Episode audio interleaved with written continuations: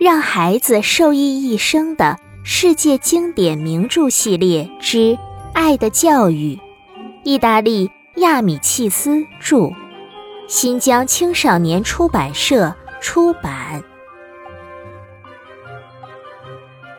上一章里，加罗内帮代课老师组织了班级的纪律。接下来，让我们一起收听第二十一章：嫉妒。一月二十五日，星期三，学习完萨丁岛的小鼓手后，老师布置以祖国为题写一篇作文。写的最好的是总得第一的德罗西，而沃蒂尼本以为他能得第一呢。我本来是很喜欢沃蒂尼的，尽管他有爱虚荣的小缺点，但自从我们俩同桌后，我发现。他是那么嫉妒德罗西，就开始讨厌他了。他什么都跟德罗西比，但无论怎么拼命用功，德罗西都胜他十倍。因此，他气得要死，还在背地里抱怨老师评分不公。每当德罗西回答问题又快又好时，他就沉着脸假装不听，或者在那里冷笑。全班同学都知道，沃蒂尼嫉妒德罗西。每次老师表扬德罗西时，大家就转头去看沃蒂尼。小泥瓦匠还对他做兔子脸。沃蒂尼气得要喷火，却只能强忍着。今天上午，他又郁闷了一回。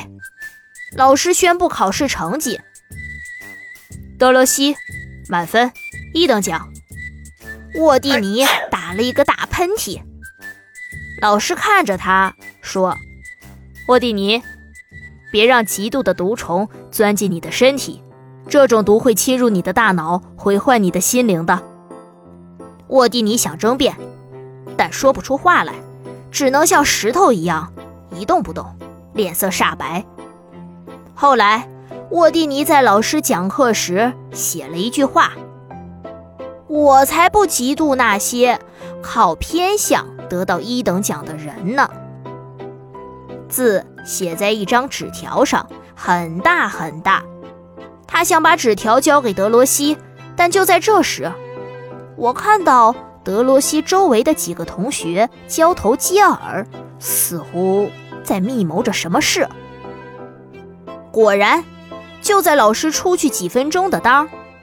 那几个同学离开座位，来到沃蒂尼的座位前，把一张画着黑虫的纸交给了他。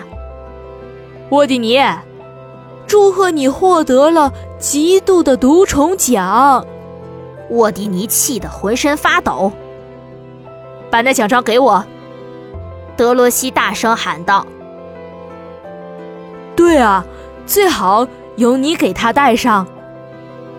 那几个同学说完，就斜着眼睛等着看好戏。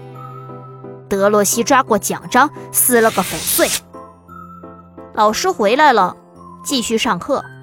刚才发生的一幕，他一点儿也不知道。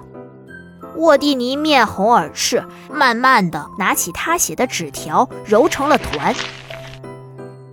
放学的时候，沃蒂尼从德罗西身边经过，有些慌乱。把吸墨纸掉在了地上，德罗西捡起来，帮他放进双肩背包里，又帮他扣好书包。沃蒂尼头也没敢抬。